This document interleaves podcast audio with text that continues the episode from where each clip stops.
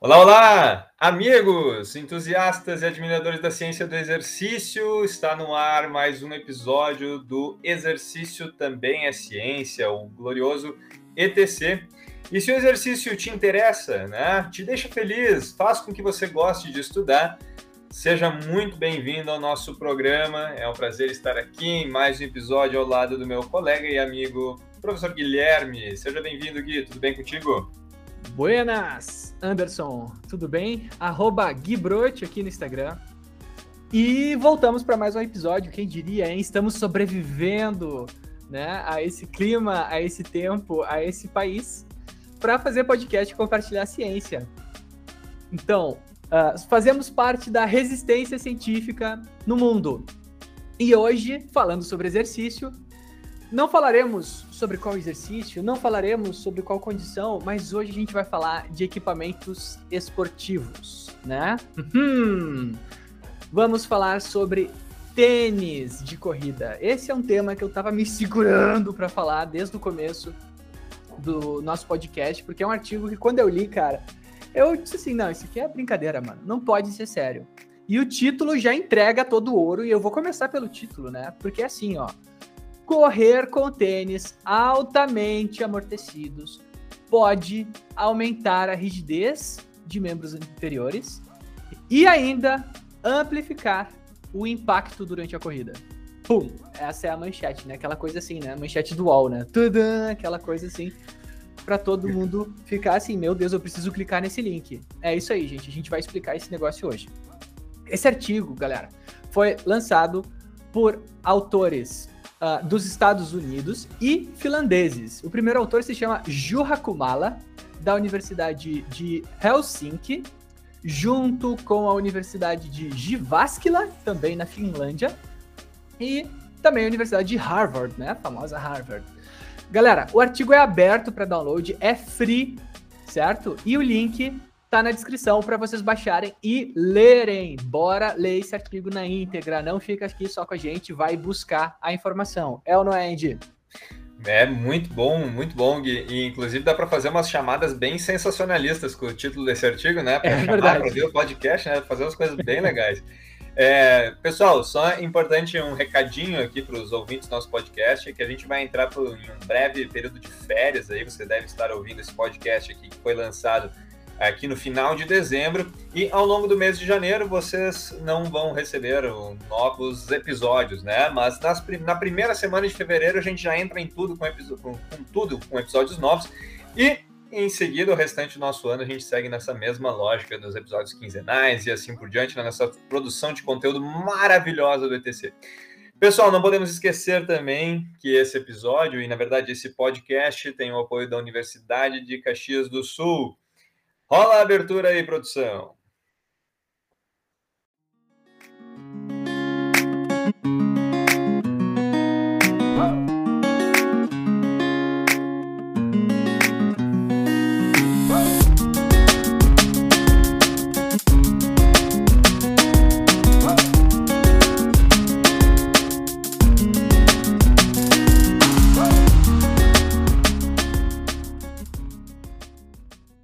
Muito bem, Gui. Vamos lá, cara. Começar essa festa aí dos tênis, da liquidação dos tênis agora com amortecimento, cara.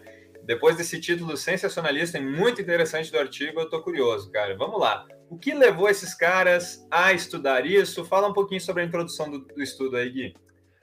Muito bem, muito bem. Vamos aproveitar Black Friday e encher o guarda-roupa de tênis novo, né, Anderson? Porque assim, ó, ah, o uh, que que acontece, cara? A corrida, corrida de rua, né? Vamos falar aqui a corrida daquela que o pessoal que sai na rua para correr, né?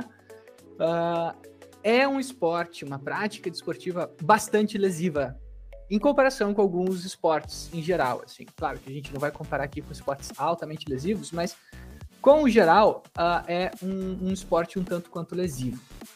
Para te ter uma noção, cara, 25% dos corredores de rua amadores vão ter uma lesão no primeiro ano de corrida. Então, assim, ó, você vai começar a correr agora, você vai correr por um ano de uma forma consistente, uma, duas, três vezes por semana. Uh, ah, 25% de chance de você se machucar. Porque seu corpo ainda não está plenamente preparado, desenvolvido para isso, né? A importância de se preparar para isso. E esse percentual sobe se a gente levar em conta os primeiros cinco anos. Então, sobe para 30%. Então, a gente pode dizer aí que de todos os corredores de rua que a gente tem, 30% já tiveram alguma lesão uh, nos primeiros cinco anos. Então é um esporte aí que um terço da galera se machuca por fazer, né? Uh, e se a gente for levar em consideração a galera que vai para maratona, maratonistas, 65% dos maratonistas já tiveram algum tipo de lesão. Lembrando uh, que lesão é aquilo que nos impede de praticar o, o esporte por uma semana ou mais. Não é tipo assim, ah, uma dor, né? Um desconforto. Ah, hoje eu não vou correr porque tá me doendo a panturrilha e tal. Isso não é considerado lesão.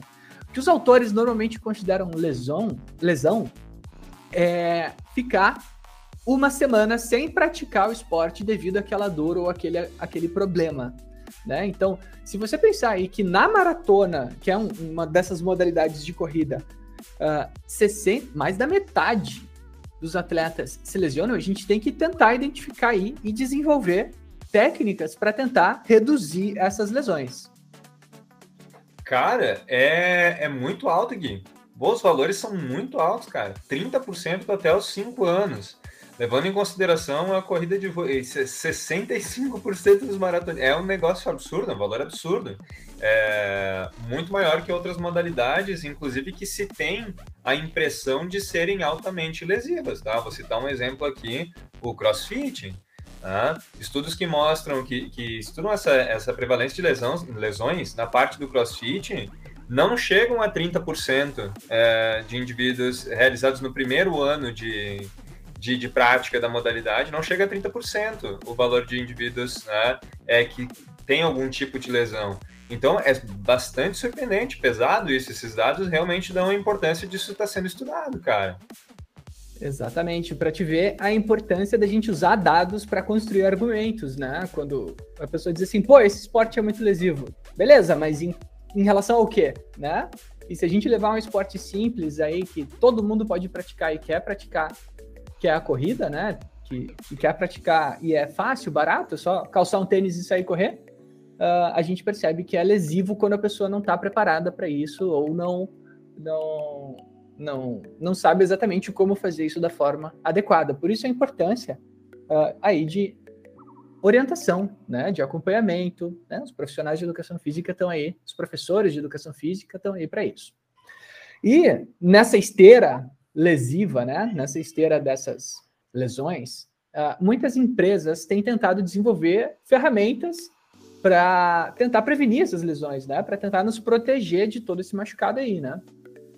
Uh, e aí entram as grandes empresas que manufaturam tênis esportivos, né, e vão investindo em uh, solados maiores, mais absortivos, absortivos, né, uh, um drop entre o calcanhar e a ponta do pé maior ou menor, né? Existe toda uma área de estudo. E o que tem se visto é que os amortecimentos dos tênis, a, a capacidade de absorver impacto uh, dos tênis, uh, tem aumentado com o passar dos anos. Os materiais estão cada vez mais modernos, e quando a gente pega um tênis e, e testa ali o seu coeficiente de, de elasticidade, né, o quanto ele consegue dissipar, absorver o impacto, os tênis são realmente muito eficazes. Né? Cada ano, esses solados são mais eficientes. Né? No entanto, Anderson, quando a gente vai ver em vivo, né, esses são testes in vitro, né, que a gente testa o material ali, vê com forças, com balanças ali testando. Uh, no entanto, quando a gente vai em vivo, ou seja, vai testar uma pessoa correndo efetivamente, estes resultados têm sido um pouquinho mais conflitantes. Como assim? Uh, o que, que a gente tem visto é que apesar dos materiais serem mais eficientes, alguns estudos estão apresentando uh, um aumento do impacto durante a corrida. Como assim, Gui? Quer dizer o quê? Que apesar da, da nossa tecnologia estar tá evoluindo na, na, capacidade de absorver impacto, a, com o passar do tempo, os corredores estão sofrendo cada vez mais impacto. Ai, ai, ai, ai. E aí que a porca torce o rabo, né? O que que está acontecendo, né, Anderson? O que que pode estar tá levando a isso? É o que esses autores tentam identificar e tentam apresentar uh, nos métodos e resultados deste estudo. Gui, dá para fazer uma relação bem interessante com algumas coisas nessa questão do in vitro e in vivo, né?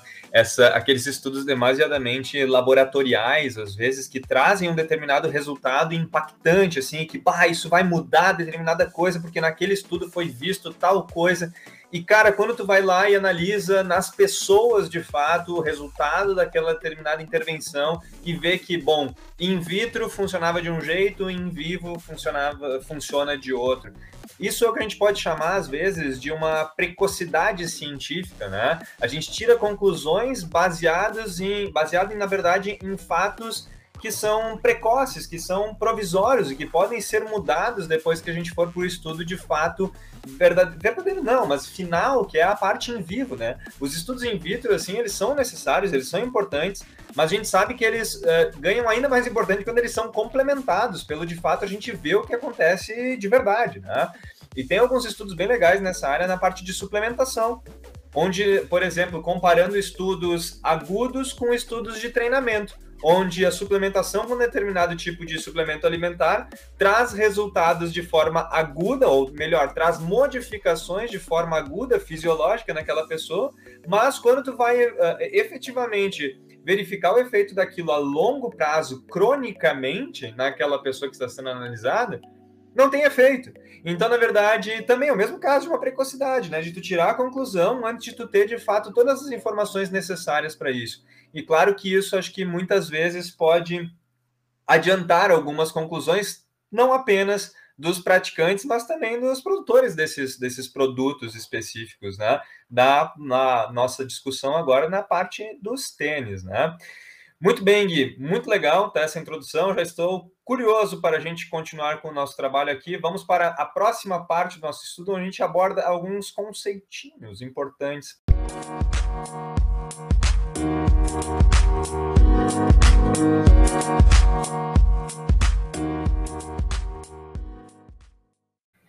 Muito bem, Gui. Cara, vamos lá, vamos falar sobre conceitos. O que, que a gente precisa saber para mergulhar de cabeça no mundo desse artigo aí? Maravilha, Anderson. Uh, seguinte, uma coisa que me chamou a atenção nesse artigo é que ele é muito didático tem figurinhas explicando, sabe? Mais ou menos como o livro, quando a gente vê um, uma figura explicando um fenômeno, como é que acontece, da onde eles tiraram aquela medida. Isso é muito legal quando a gente pega autores que se preocupam em tornar aquela leitura uh, popular, né? Para não ser só as pessoas super estudiosas da área que entendem, não. Que qualquer um que tenha um pouquinho de embasamento na área consiga entender. Então, o primeiro conceito que eles trazem, inclusive os autores trazem, ó, antes de começar a ler esse artigo, entende isso aqui. É o conceito de força de reação do solo, Anderson. Ah, força de reação do solo é uma medida em newtons, tá? Ah, em força, né? Que é uma medida tipo quilos, só que sem, ah, ah sem contar a ação da gravidade. Ah, que diz respeito à força que o chão faz na gente quando a gente empurra ele com o pé né? Quando a gente pisa no chão, o solo me devolve uma determinada força. A gente chama isso de força de reação, e como é o solo que está fazendo, a gente chama de força de reação do solo. Essa força ela tem um padrão, uma curva, que é uma curva que parece um, um morro com dois, uh, com dois picos. Um primeiro pico no começo dela, bem uh, bem acentuado, bem agudo, e depois um pico mais suave, que depois diminui. Esse pico agudo, intenso aqui no começo, é o contato do nosso calcanhar. É chamado de primeiro pico de impacto, tá? que ele faz aquela força inicial uh, quando a gente encosta o solo. E esse segundo pico mais suave é conhecido como fase de aceitação à carga e propulsão, que é quando a gente agora vai empurrar o chão, então o chão nos devolve mais força, porque a gente está empurrando o chão mais forte, e aí ele nos faz mais força. Para quem ainda não pegou o conceito, é só pensar numa balança, gente. Quando a gente sobe na balança, ela dá um valor lá, por exemplo, 80 quilos. Mas se eu fico pulando na balança, o que, que vai acontecer? Horas ela vai para 100 quilos, hora ela vai para 60 quilos. Por quê? Porque horas eu vou estar tá empurrando o chão com menos força, horas eu vou estar empurrando o chão com mais força. Então a força de reação do solo, ou seja, a força com que o chão reage, que o ambiente reage com o nosso corpo, uh, muda conforme a gente está acelerando ou freando, ou seja, freando nessa fase de contato com o calcanhar, que é o primeiro impacto, ou acelerando, que é essa fase em que a gente está gerando, aceitando a carga e gerando propulsão durante a corrida. Nesta curva, se medem alguns fatores. O primeiro é a taxa de aplicação da força, ou seja, o quão rápido essa primeira força sobe né? Porque a gente sabe que os nossos tecidos, eles demoram a aceitar cargas altas, né? E o Anderson aí, uh, como prof de musculação, né, da área do treinamento de força, concorda comigo que se eu botar 200 quilos nas minhas costas num agachamento e fazer uma repetição, guardar barra, ok, o meu corpo não vai estar tá, uh, exposto a muito risco. Agora, se eu botar 50 quilos em cima das minhas costas e começar a pular com esses 50 quilos, eu vou estar exposto a muito mais risco. Por quê? Porque eu vou estar expondo o meu corpo a uma carga, mesmo que baixa, a uma taxa muito alta. Eu vou estar ali fazendo ela agir no meu corpo de uma forma muito alta. Então, às vezes, uma carga baixa em altas velocidades pode ser mais perigosa do que uma carga alta fazendo uma repetição lenta, controlada e ajustada. Então, a taxa que essa força atua no nosso corpo é muito importante. E depois tem outras duas medidas, que é o pico de impacto uh, e a, o pico de força, que, que é o, o, valor que dá nesses dois picos desse, dessa montanha uh, dupla. Né? O primeiro pico se chama pico de impacto, ou seja, a, o máximo de impacto que se encontrou, e a segunda se chama força máxima, que é uh, o quanto eu gerei de força ao, ao gerar propulsão. Uma coisa interessante é que tudo isso é medido uh, numa unidade que se chama vezes peso corporal, tá? Em inglês fica times body weight, tá? O que, que significa isso? Que ela não é medida assim uh, diretamente em newtons, esses picos, né? Apesar da força de reação do solo ser um valor em newtons, ela é depois normalizada pelo nosso peso. Por quê? Porque uma pessoa muito leve vai ter esse pico muito baixo, porque força é igual a massa vezes aceleração. Então, a minha massa, se ela é menor, a força que eu vou ter que empurrar o solo é menor. Consequentemente, quem é mais pesado, né, se pesa aí 100, 120 quilos, vai ter um pico muito maior. Né? Só que por quê? Porque ela é pesada e não porque realmente está uh, sofrendo maior impacto. Isso tem que ser normalizado sempre pelo peso corporal. Bom, Aí eles trazem outro conceito que vai além da força de reação do solo, que é a rigidez dos membros inferiores. Cara, isso é, é fenomenal. É, um, é um, uma área de estudo que é super complexa, mas é muito interessante. Inclusive, o Anderson lembra do nosso professor da graduação, Leonardo Tartaruga, estudava muito isso, eu achava muito bacana. Uh, que é o efeito de mola do nosso corpo. Se a gente olhar para os nossos membros inferiores enquanto a gente corre, dá para pensar que na real nossas pernas são tipo molinhas, né? Que vão fazendo assim, põe, aceita o nosso tronco e depois devolve, põe, aceita o nosso tronco e depois devolve, né? Como se a gente tivesse o tempo todo pulando assim em cima dessa mola que é o nosso tornozelo, joelho e quadril. Né? O que que acontece? Essa mola, ela tem a função de desacelerar o nosso centro de massa, né? A nossa massa como um todo, e depois gerar energia e devolver essa energia para o sistema para continuar a propulsão. E eu posso medir a rigidez dessa mola. Ah, meu Deus, Gui, o que, que significa isso? Galera, é só pensar assim, ó. Pensa numa mola uh, rígida e uma mola uh, flexível. Quem já praticou Pilates entende muito bem o que, que eu estou querendo dizer. Né? Mas as molas de Pilates a gente só estica, né? Tem aquelas molas, por exemplo, os amortecedores de carro, né? Que tem uns que são mais macios, né? Mais macios, que uh, toleram uma maior deformidade, e tem outras que são mais rígidas, que seguram essa deformação. E o índice de variação dessa fo força, né, dessa variação, dessa aceitação de carga em função do tempo, é chamado de rigidez. Né? Então, se pega equações lá da, da, da engenharia, né, da mecânica, lá que a gente aprende inclusive na física no ensino médio, para medir o coeficiente de elasticidade de uma mola e se aplica no corpo humano, né? Então a gente pode ter corpos humanos ou membros inferiores mais rígidos que seria uma mola rígida, ou membros inferiores mais suaves, né, que aceitam mais carga, uh, que seria uma mola mais suave. Então, esses conceitos de força de reação do solo e de mola são os primeiros que a gente tem que entender para poder aprofundar nesse estudo. Que maluquice isso aí, Gui. Pô, que loucura. Tu vai falar restante do episódio em algum momento, Gui, qual que seria é, a gente tem como dizer assim, ah, é melhor que seja suave ou é melhor que seja rígido? Eu estou dando um spoiler ou isso não vai ser abordado? Não, não, tá perfeito. Uh, Anderson, uh, quando a gente fala de rigidez, uh, é melhor que a gente aceite bem esta carga, tá? Mas ela não pode ser uma mola suave demais, tá? Rigidez demais é um problema quando a gente corre, tá? E suavidade demais também é um problema. Uh, se é muito suave, a gente tem uma mola muito molinha, que a gente vai descer muito e depois devolver muita carga. Então a gente ga acaba gastando energia, tá? Se é uma mola muito rígida, tu concorda comigo que é, eu vou tomar um soco, né? Se eu vou fazer assim, tuk, tuk, tuk, né? Se eu for cada vez que eu pisar no chão e essa mola impedir aquele aquela absorção, aquela dissipação de energia, o meu corpo vai ter que tolerar isso, né? Então, rígido demais também um problema. Existem valores ótimos, tá? Mas via de regra, quando tu tá vendo um artigo que estuda amortecimento, eles sempre estão buscando uh, molas mais suaves, tá? Todo mundo sempre busca molas mais suaves.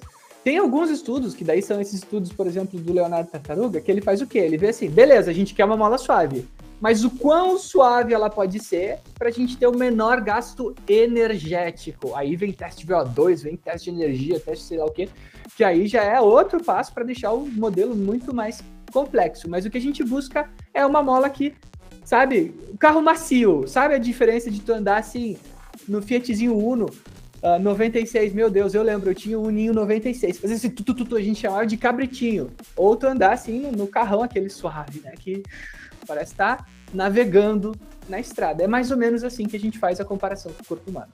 Massa, Gui, muito legal. Cara, se tu fechar os olhos assim e imaginar uma pessoa correndo, de fato tu consegue uh, imaginar essa, essa pessoa como ou o membro inferior dela como um sistema de mola, tanto suave, suave demais e rígido demais, tu consegue acho que perceptivelmente imaginar como essas duas podem trazer impactos de formas diferentes para as, para as diferentes articulações, né? Tu consegue imaginar, imagina uma corrida meio disfuncional, assim, onde uma pessoa esteja, né, suave demais ou rígida demais, tu consegue imaginar claramente isso, né?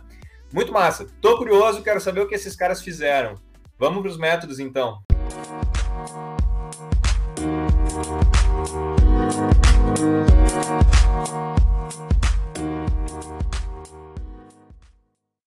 Muito bem, vamos lá, pessoal. Vamos entrar agora no mundo metodológico aí dos, do, do estudo, né? Como foi a metodologia desse estudo e o que, que esses caras fizeram para discutir essas molas suaves e rígidas e etc. Muito bem, Anderson. Então, esse estudo ele foi feito com um N uh, relativamente pequeno, uma amostra pequena, mas vale a pena destacar a iniciativa que eles tiveram de fazer um estudo nesse, nesse formato. Então, sempre deixa espaço para continuar pesquisando e buscando mais. Foi feito com 12 homens, então todos homens, saudáveis, né, aparentemente sem lesões, sem problemas de saúde, e todos corredores de corrida de rua, uh, com padrão de corrida em retropé, ou seja, todos pisam com o calcanhar, porque tem pessoas que pisam ou com o antepé ou pisam direto com o pé chapado, assim que a gente chama de médio pé, enquanto correm. Então eles tiveram cuidado de selecionar apenas pessoas que corriam uh, da, do mesmo jeito, né? Uh, eles fizeram corridas de 10 a 14 km por hora em duas condições. Uma com um tênis maximalista, eles deram este nome, maximalista, que é um tênis de uma marca que a gente não tem no Brasil. Os Estados Unidos é, é, é famoso por ter várias marcas próprias, né? Uh, então foi utilizado um tênis Hoka Conquest, né? Com um, um, um, uma altura de calcanhar de 43 milímetros, tá? E o tênis controle, ou seja, um tênis menos absorsivo, que eles chamaram de tênis controle, com um calcanhar de 33 milímetros. Esse tênis é o tênis da marca Brooks Ghost 6, tá? Então são dois tênis, são comuns lá, são marcas próprias americanas, não saem aí muito de lá, eles têm uma, uma indústria calçadista bem forte interna, né? Uh, e, e, foi esses os tênis utilizados, né? Utilizado o número certo para cada pessoa, então eles tiveram cuidado de comprar ali o, o, número certo, todos os tênis novinhos, né? Familiarizados, acostumados a utilizar. E além desse setup aí com 12 pessoas, dois tipos de tênis e duas velocidades, uh, o que, que foi feito? Foi feita uma coleta uh, com um sistema tridimensional de corrida, tá? Uh, que utiliza câmeras infravermelho né? Uh, e plataformas de força. Essas câmeras servem para medir o movimento do corpo e as plataformas de forças para medir o impacto. Né? Inclusive, vou fazer aqui a propaganda, né? Que a universidade que nos apoia, que inclusive a instituição que a gente trabalha, a Universidade de Caxias do Sul, tem esse sistema e presta esse serviço para a comunidade de avaliação de corrida. Né? E inclusive faz pesquisas. E vou citar aqui uma das minhas alunas que fez pesquisa uh, na área da corrida, que foi a Ellen Spadari, né?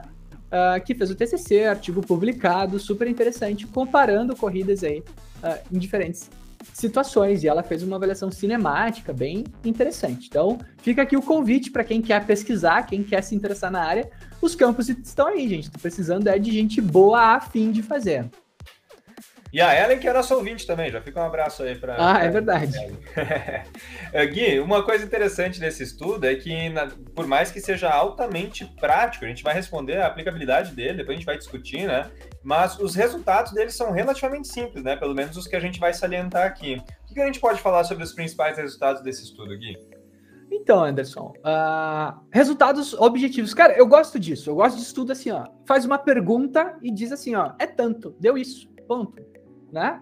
E o que, que foi encontrado? Que, olha só, em todos os testes, o tênis maximalista apresentou resultados piores. Ai, ai, ai. Isso aí, gente. Então, impacto. O pico, né? Uh, de, de força naquele primeiro momento ali, de 300, dá mais ou menos 300 milissegundos do contato, tá? Uh, com o tênis uh, convencional, que eles chamam de controle, foi encontrado duas vezes o peso corporal. Ou seja, quando a gente pisa no chão, a força que o nosso corpo tá e, e, e, e, responde com o solo é em média duas vezes o nosso peso corporal. Então, aquele momento que eu piso com o calcanhar, eu tô tão acelerado, né, na velocidade que meu corpo está, e a força que bate no meu calcanhar é de duas vezes o meu peso. Então, se eu peso 80 quilos, chega a 160 quilos, tá? Já com o tênis maximalista, opa, esse com gripe maior, maior tecnologia, né? O calcanhar ali bem absortivo, o impacto diminuiu? Não, não diminuiu. O que antes era duas vezes o peso corporal, agora foi para 2,2 vezes o peso corporal. Então aumentou 10% o impacto. Então o que antes era 160 quilos foi para 170, 180 quilos. Então aumentou esse primeiro pico, né? E tem mais. A taxa de aplicação uh, da força, a velocidade com que essa, essa força subiu, ela também, também aumentou, né? E aumentou de 59 pesos corporais por segundo, né, a medida que eles botaram para 67. Bom, mas enfim, o importante é, esse peso sobe numa velocidade mais rápida, ou seja, eu dou menos tempo para o meu corpo se acostumar àquela carga que é aplicada. Além disso, a rigidez também aumenta, né? Ou seja, por algum motivo, o sistema de mola do nosso corpo, e é isso que a gente vai ver na discussão, ficou mais rígido com o tênis maximalista. Então, vamos pensar. A gente comprou lá um tênis grandão, solão. Inclusive, eles botam a figura do tênis assim, parece a nave espacial. Tênisão, assim, cheio do, né, do Badulac. Aqui a gente fala Badulac, não sei como é que é o resto do Brasil. Abraço a galera do Brasil aí que está nos ouvindo. A gente gosta de ver ali os estados de onde estão vindo os novos seguidores. Abraço ao pessoal todo aí. Então, o tênis todo cheio da onda. E pensa, nossa, vou me proteger quando na verdade o que aconteceu aqui foi o contrário. Maior impacto, o meu corpo ficou mais, meu corpo ficou mais rígido. Vamos, começa a montar suas hipóteses aí, galera. E um pico de impacto maior. Esses foram os resultados. Então, dos três índices que a gente escolheu para medir, o tênis maximalista teve um pior desempenho, Anderson. Cara, quero discutir isso aí. Vamos conversar aplicações práticas disso aí. Isso, nossos ouvintes vão ouvir as aplicações práticas se a indústria calçadista não derrubar o nosso episódio antes. Vamos lá para a parte da discussão.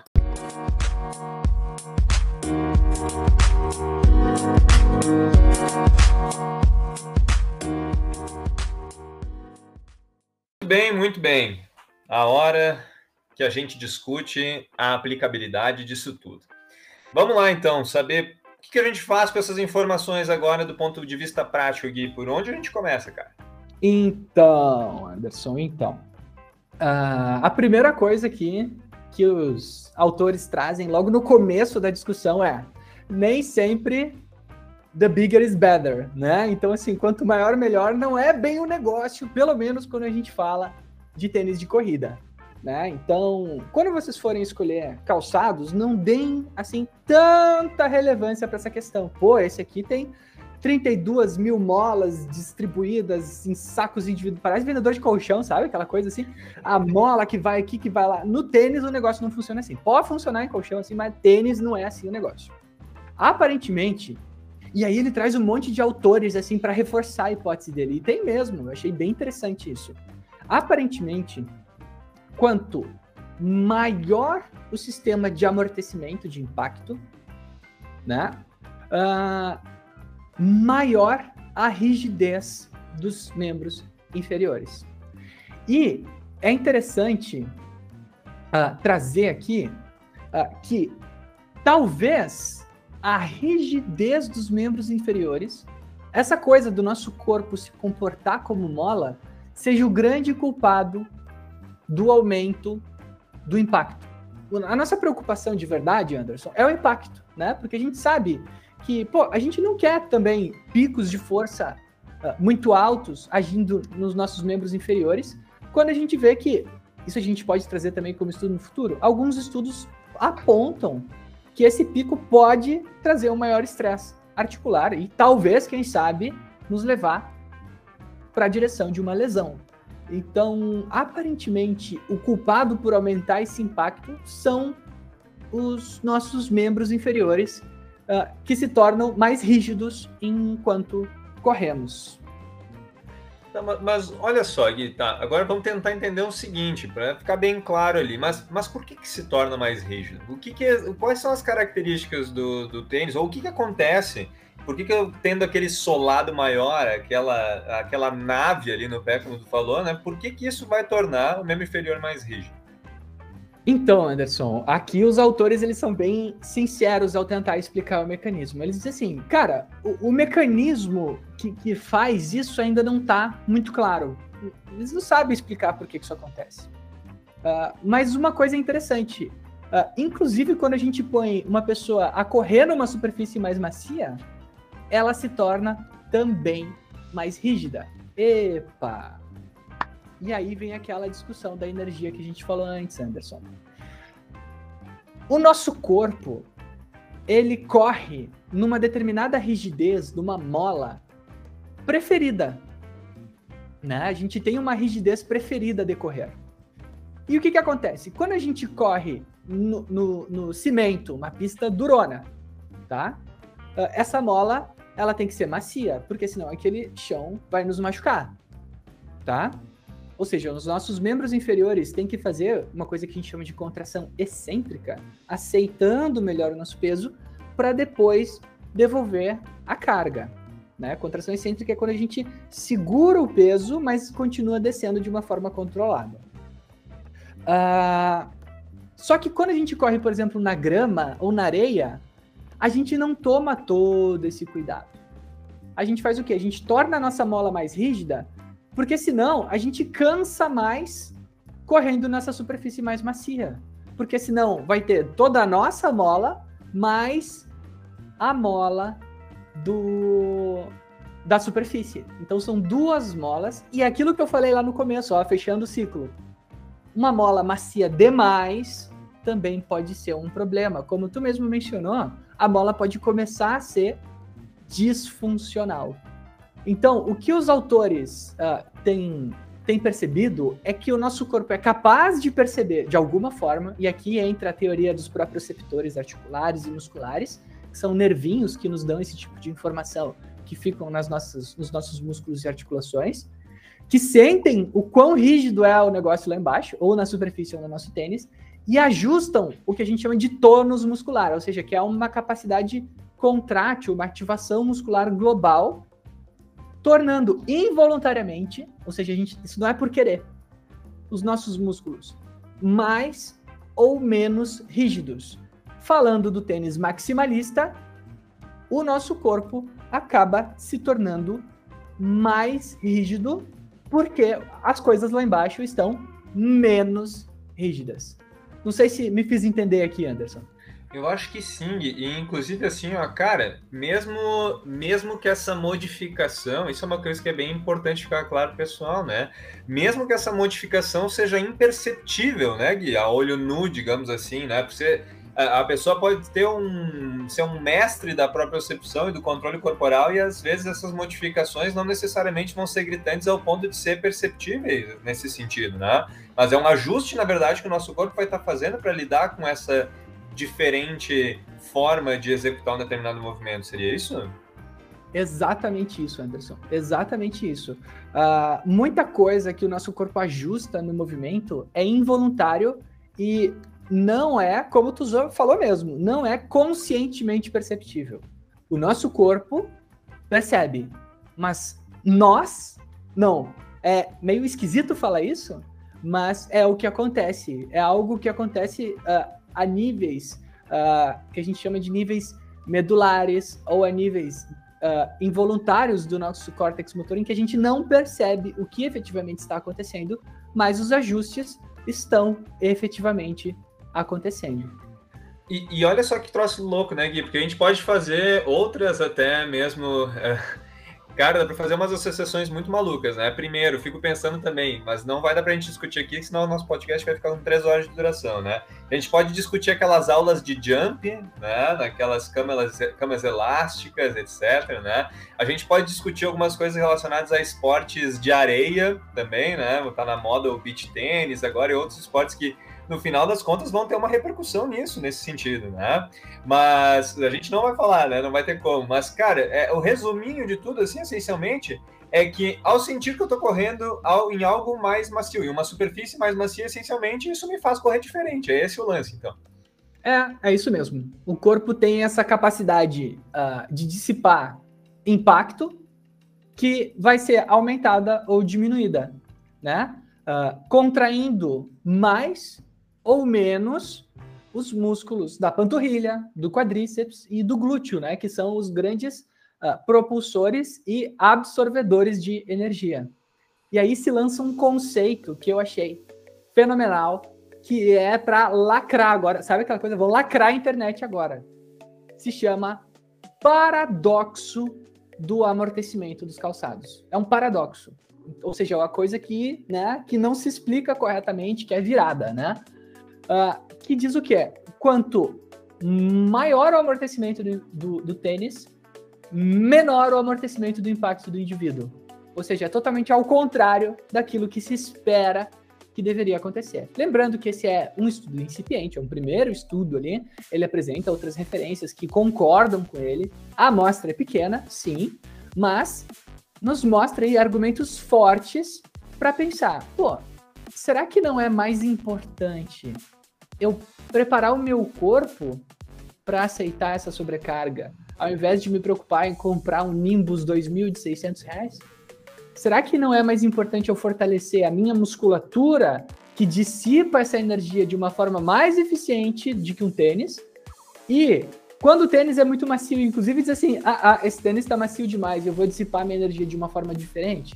Será que não é melhor ensinar o corpo a aceitar sobrecargas com um treinamento de força, né, com treinamento com saltos, né, onde a gente ensina o corpo a efetivamente aceitar este impacto que é uh, involuntário. Aceitar esse impacto, eu quero dizer, tolerar este impacto que acaba acontecendo de uma forma involuntária no meu organismo. E assim eles fecham o artigo de uma forma brilhante, que eu achei, pelo menos, que é dizendo assim, ó, o lance mais importante não é o tênis, é o corpo de quem corre. Ah, fantástico, né, Gui? Bah, cara, que lance. É, e na verdade, novamente, né, como esse, esse é um podcast que fala de exercício, principalmente, na verdade, para pessoas que trabalham com exercício, embora né, outras áreas podem eh, ouvir, pessoas até mesmo que não trabalham com isso podem ouvir, é, esse tipo, essa visão final que tu colocou mostra o quão a nossa participação no treinamento com esses caras, na intervenção com esses caras é relevante, né? Porque se você não tiver um bom acompanhamento seguro e feito da forma correta a preparação física, não interessa tu ter o tênis de R$ 2.600, porque esse cara a longo prazo vai se machucar. Né? E não é que nem não interessa, né? Na verdade, pode ser ainda pior se você tiver aquele tênis mais caro. Enfim, que maluquice isso, Gui.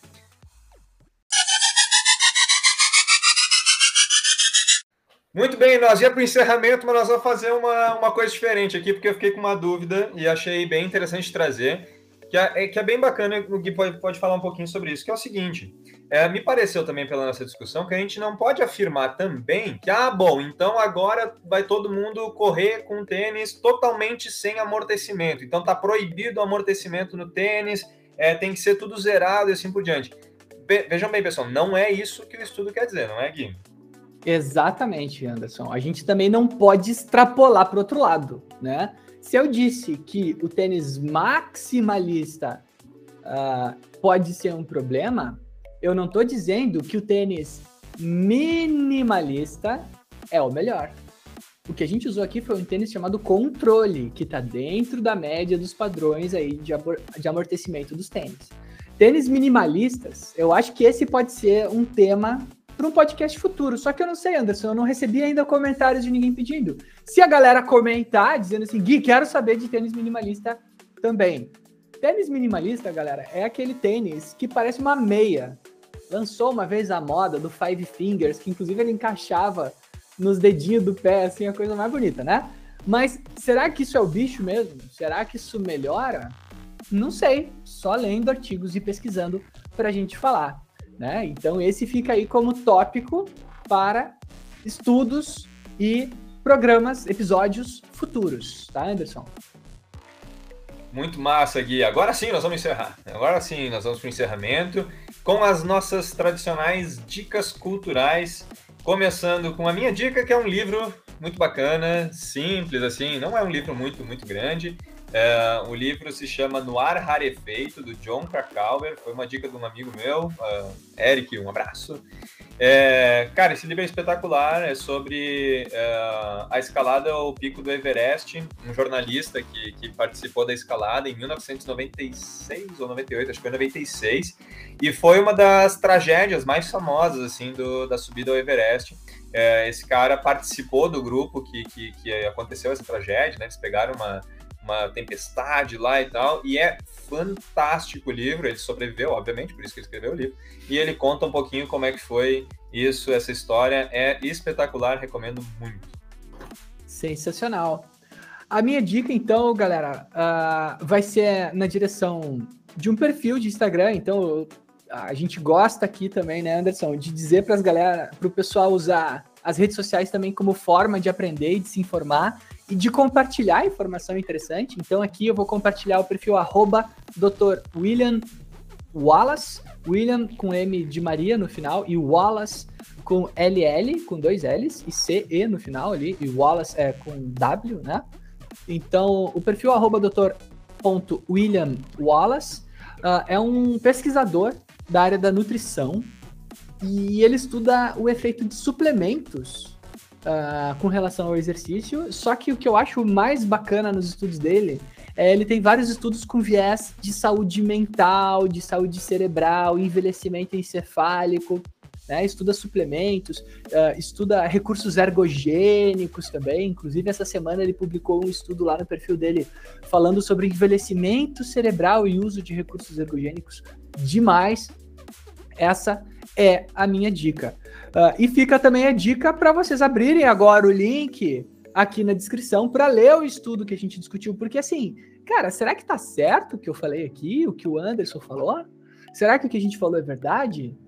Só tem um jeito de saber, lendo e tirando as suas próprias conclusões né? Lê o estudo, lê as referências que o artigo recomenda ali na seção de referências, que eu tenho certeza que você vai se aprofundar mais e vai ser aí uma pessoa diferenciada na questão do conhecimento sobre esse tópico, né, Anderson?